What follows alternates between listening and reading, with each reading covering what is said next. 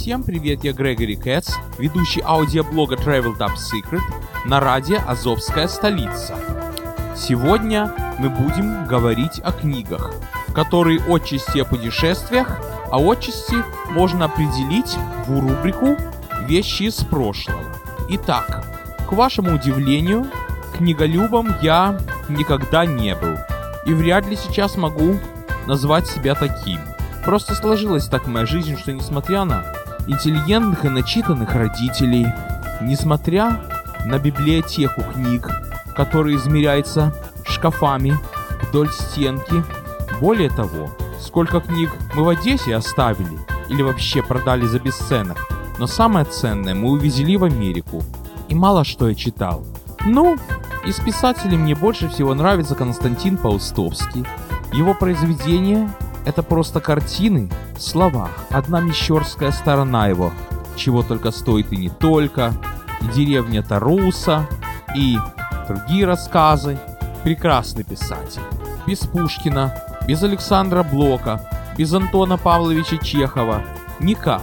Иногда все-таки руки тянутся, я что-то читаю, но это в основном короткие рассказы. А так, чтобы повесть длиной в том, прочесть от первого до последнего слова, это не по мне. Вот знаете, наверное, существует выражение о человеке. Вот он за всю свою жизнь прочел полторы книги. Так вот, это я. Правда, это в основном выражение применяется к людям недалеким, неинтеллигентным, невоспитанным. Но в моем случае, в буквальном смысле это так, а в переносном судите сами, какой я. Ну, не полторы, скажем, а три, но все равно хоть что-то прочел и, может быть, прочту еще. Просто понимаете, жизнь, тем более в Штатах, настолько забивает банальностью, всякими надо, всякими хвостами, что редко когда находишь время лечь на диван и увлеченно читать книгу. Все время вспоминаешь, что тут кому-то не доделал, то это. Но мы о плохом не будем. Мы вспомним те три книги, которые я все-таки успел прочесть. И начнем мы, конечно, Жюля Верна. И книга называется «Дети капитана Гранта». Начиналось все, конечно, со сбора макулатуры. Весна 85 -го года, живем мы в Одессе. Пешеходная дистанция от нас находится такая вот халабудочка, одноэтажка, такая вот похожая на магазинчик, и туда приносят всякие ненужные журналы, ненужный хлам и так далее. Не помню, сколько они там давали, но я помню, что мы таскали 20 килограмм макулатуры, чтобы получить талончик. И каждый раз, когда мы приходили, мы с гордостью сообщали, бабушке или не помню кому, это мы зарабатываем себе право приобрести книгу «Дети капитана Гранта».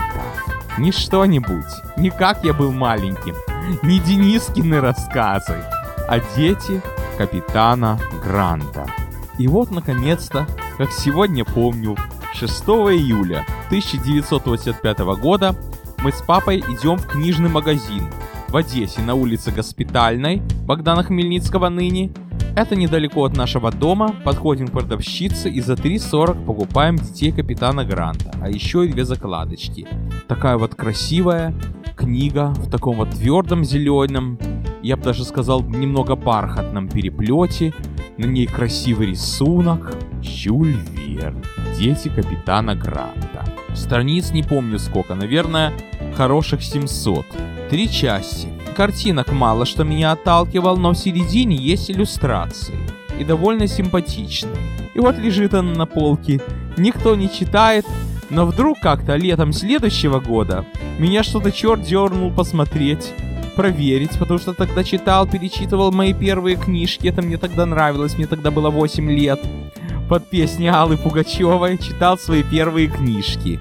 И вдруг мне захотелось проверить, где лежит дети капитана Гранта. Нет, ищем, ищем.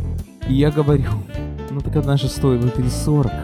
А мама говорит, дело не в деньгах, дело в том, что мы на эту книгу перелопатили и перетащили туда всю макулатуру. Слава богу! Моя бабушка ее нашла. Она была где-то во втором ряду. Жюль Верн. Дети капитана Гранта. Время шло. Я не читал книгу.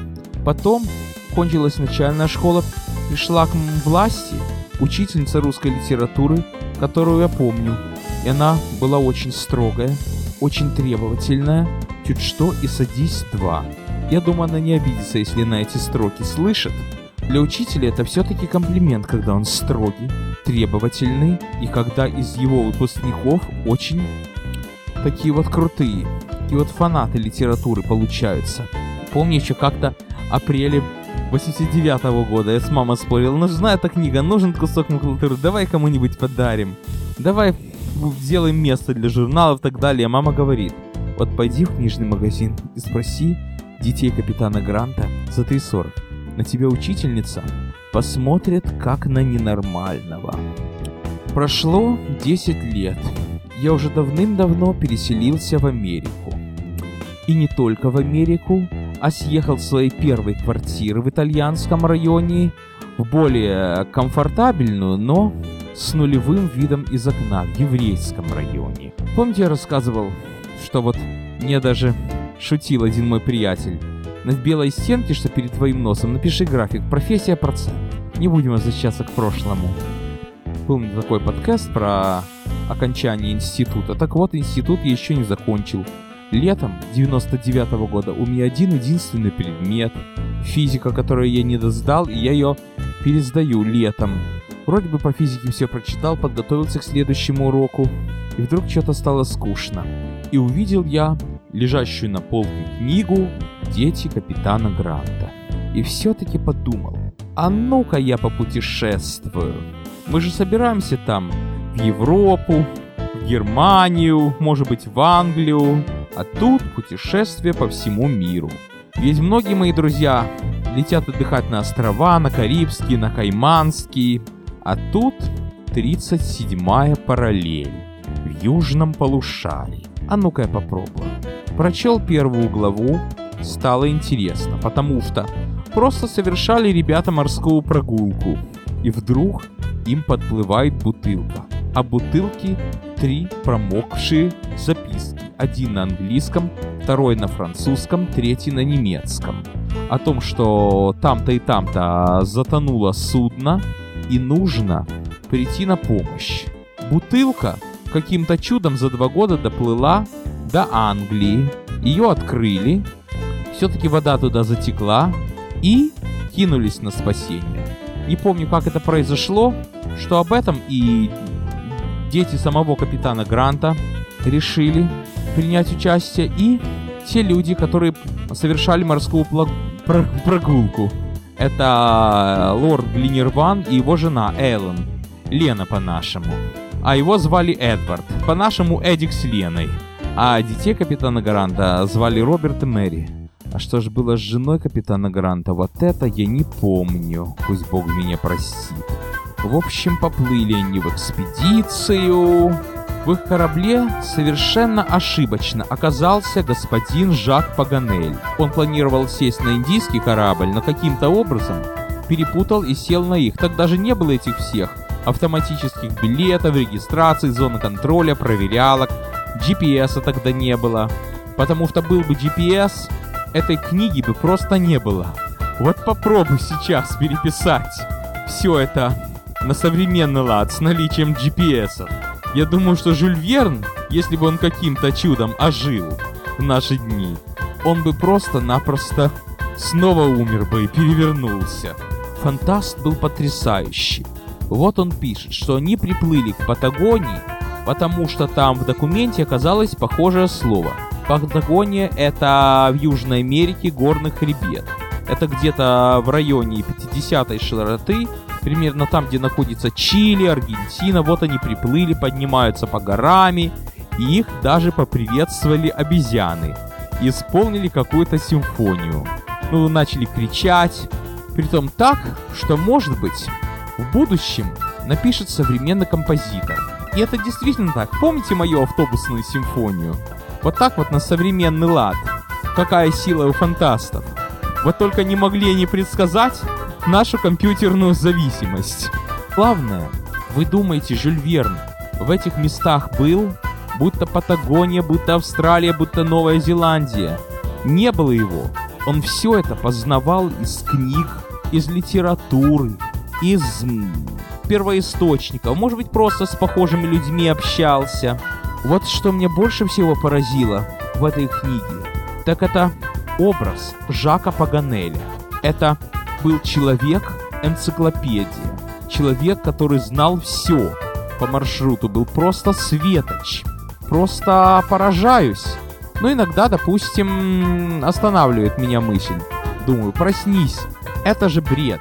Это же все берется из головы Жюль Верна. А с другой стороны, он был, скажем прямо и грубо, сумасшедшим. Чуть что, он мог истерику устроить, он мог начать кричать, он мог начать там буянить на палубе и по ошибке выстрелить из пушки. Он мог любую причуду сделать. Он мог самого себя бить и лупить, если допустил досадную ошибку, а такие ошибки были.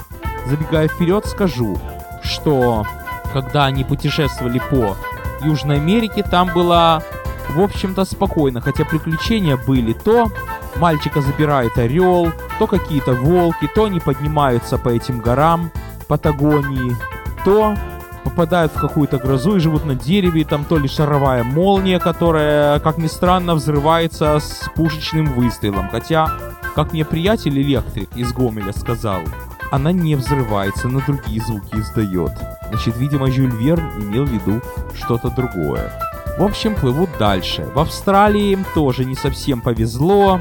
Там оказался один человек, который вроде бы решился им помогать, а потом оказалось, что он, забегая вперед, скажу, не очень порядочный.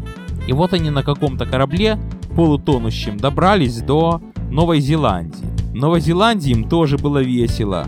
Да одни только леса, только стоят тропические леса, в которых растут зоофиты. Даже не хочу вам портить настроение.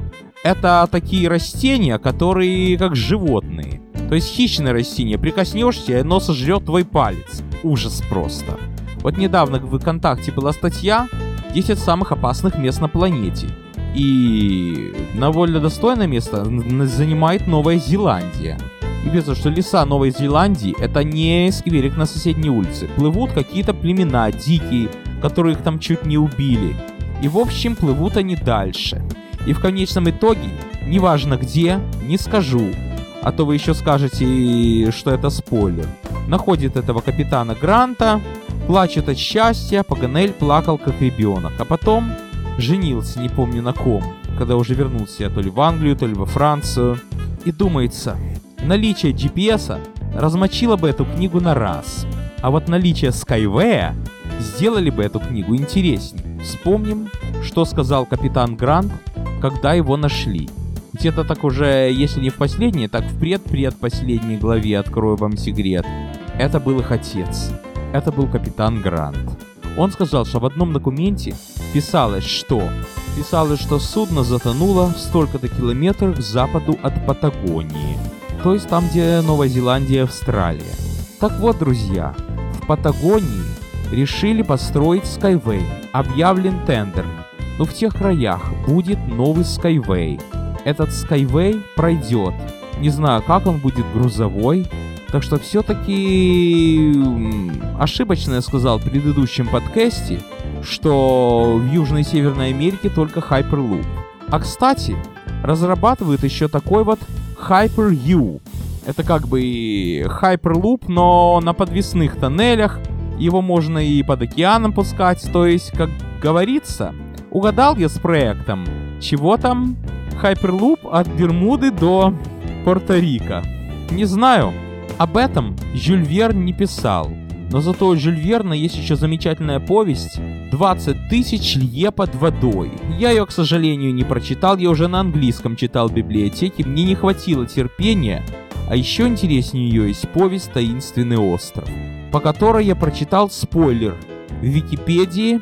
Не буду вам этот спойлер рассказывать, но скажу одно, что Жюль Верна сила фантазии потрясающая. Кстати сказать, когда я прочел эту замечательную книгу, и хвастался не американцам. Я не знал, как сказать. Я говорю Children of Captain Grant. Не верят. Я говорю, ну Captain Grant. Тот, который потерялся, и тот, которого искали и нашли. Никто не верит. А потом вдруг, спасибо Википедии, которая на всех языках знает обо всем, я обнаружил, совершенно случайно для себя, что эта книга на английском языке почему-то называется In Search of Castaways, то есть в поисках потерянных, в поисках отброшенных. Спасибо, что не отбросов. In Search of Castaways. То есть, если вы хотите про эту книгу рассказать американцам. Бывает так, что переводится произведение, и смысл в названии меняется от и до. Ну, например, возьмем знаменитую комедию «В джазе только девушки». Как она называется? Someone likes it's hot. То есть кто-то любит, чтобы это было горячо. То есть логично все перевели. Бывает. Следующая книга, которую я в двух словах расскажу, это «Республика Штит». Когда я был ребенком, когда мне было неполных 11 лет, вот до сих пор помню, как наша учительница по русской литературе на последний урок, когда все эти контрольные ужасающие закончились, сказала «Список литературы на лето». Взяли тетради и под мою диктовку пишем. И русская литература, и американская, и «Дети капитана Гранда», и все его трилогии. Оно только отталкивало. А замечательной книги «Республика Штит» не было. А папа мне ее как раз купил в командировке. Вот была у него в конце семестра такая командировка, что он со своим музыкальным училищем объездил весь юг Одесской области. И оттуда он мне привез эту замечательную республику Штит. Я ее пытался читать, мне нравилось, но что-то разлетались мысли. Помню, что даже в электричке, когда мы ехали на Каролина Бугас, и я вам рассказывал, что я не очень любил моторные вагоны из-за шумов, что я почитывал эту книгу. Я почитывал, почитывал, но что-то она мне заступорилась совсем. И вот я маме говорю, а мне сегодня снилась трасса 15-го трамвая. Она говорит, а тебе что-нибудь из республики Шкит приснилось? Так вот, таки да, приснилось. Но это было 20 лет спустя. Нет, не те, что про мушкетеров, а просто 20 лет после того, как я полюбил эту книгу. Я сел на интернет и начал читать с интернета, распечатывал вшивенькие копии с интернета, читал с экрана, тогда я только начал подруги свои ездить через весь Бруклин, и в автобусе надо было читать. И вот, тогда уже мне таки да что-то приснилось. И пишется всем ICQ или всем CQ, то есть вот представьте себе такую картину, что Республика Штит на сегодняшний день. У всех мобильные телефоны. Все орут по скайпу и так далее. И выходит в класс человек всем ICQ, всем тихо, всем, а может проще CQ, всем конец связи. Наверное, это имелось в виду. А так книга очень приключенческая. Сюжет там такой, что в Ленинграде, то ли до революционном, то ли до военном, не помнишь точно, открылась школа. И в этой школе учатся там всякие... Там и сироты учатся, и отбросы учатся, и вообще всякие беспризорники. Они там шалят, хулиганят, потрунивают над преподавателями, да это их обычное дело над собой. Вот помню, там есть глава цыган из Александроневской лавры, потом еще великий ростовщик, и еще куча всего. Приключения на приключения. А потом пишется, что многие из них стали детьми. Шкит — это не от слова «шкода». Шкит — это сокращенно «школа имени Достоевского». Достоевский был учителем там. Помню, кстати, как был один преподаватель, Виктор Николаевич Сорокин, так они сократили его. Вик Никсор. Знаете, что мне помню? Вот, когда учил компьютер, был такой алгоритм, Квиксор. Так Квиксор, Вик Никсор. Потом была еще жена Достоевского, Элан Люм. Не помню, как его звали. Вот помню, что написал этот рассказ, кстати сказать, Ленька Пантелеев. Он, видимо, был одним из учеников этой шкиды. В результате выросли люди, пошли учиться, стали большими людьми, кое-кто. Приключенческая. Ну и последняя книга, которая больше всего мне запомнилась. По-русски она называется «Стив Джобс и я», а по-английски «I was». Дело в том, что книгу эту писал сам Стив Возник, один из сооснователей фирмы Apple. Начинается, конечно, с детства, кем были его родители, как он пришел в электронику. Родители его работали в какой-то секретной фирме, на секретной работе на каком-то, видимо, оборонном предприятии в Америке. Что он был шаловливым, наумненьким учеником, школе, конечно, с одной стороны был самым умным, с другой стороны делал всякие фокусы. Например, сирену, которая выла как полицейская, потом какой-то там передатчик, который давал ложные показания. Веселый был человек. Потом реальные фрики, он как-то по телефону что-то вызванивал. Весь мир бесплатно. Что-то хэкал, что-то не знаю что. Не помню, что там было.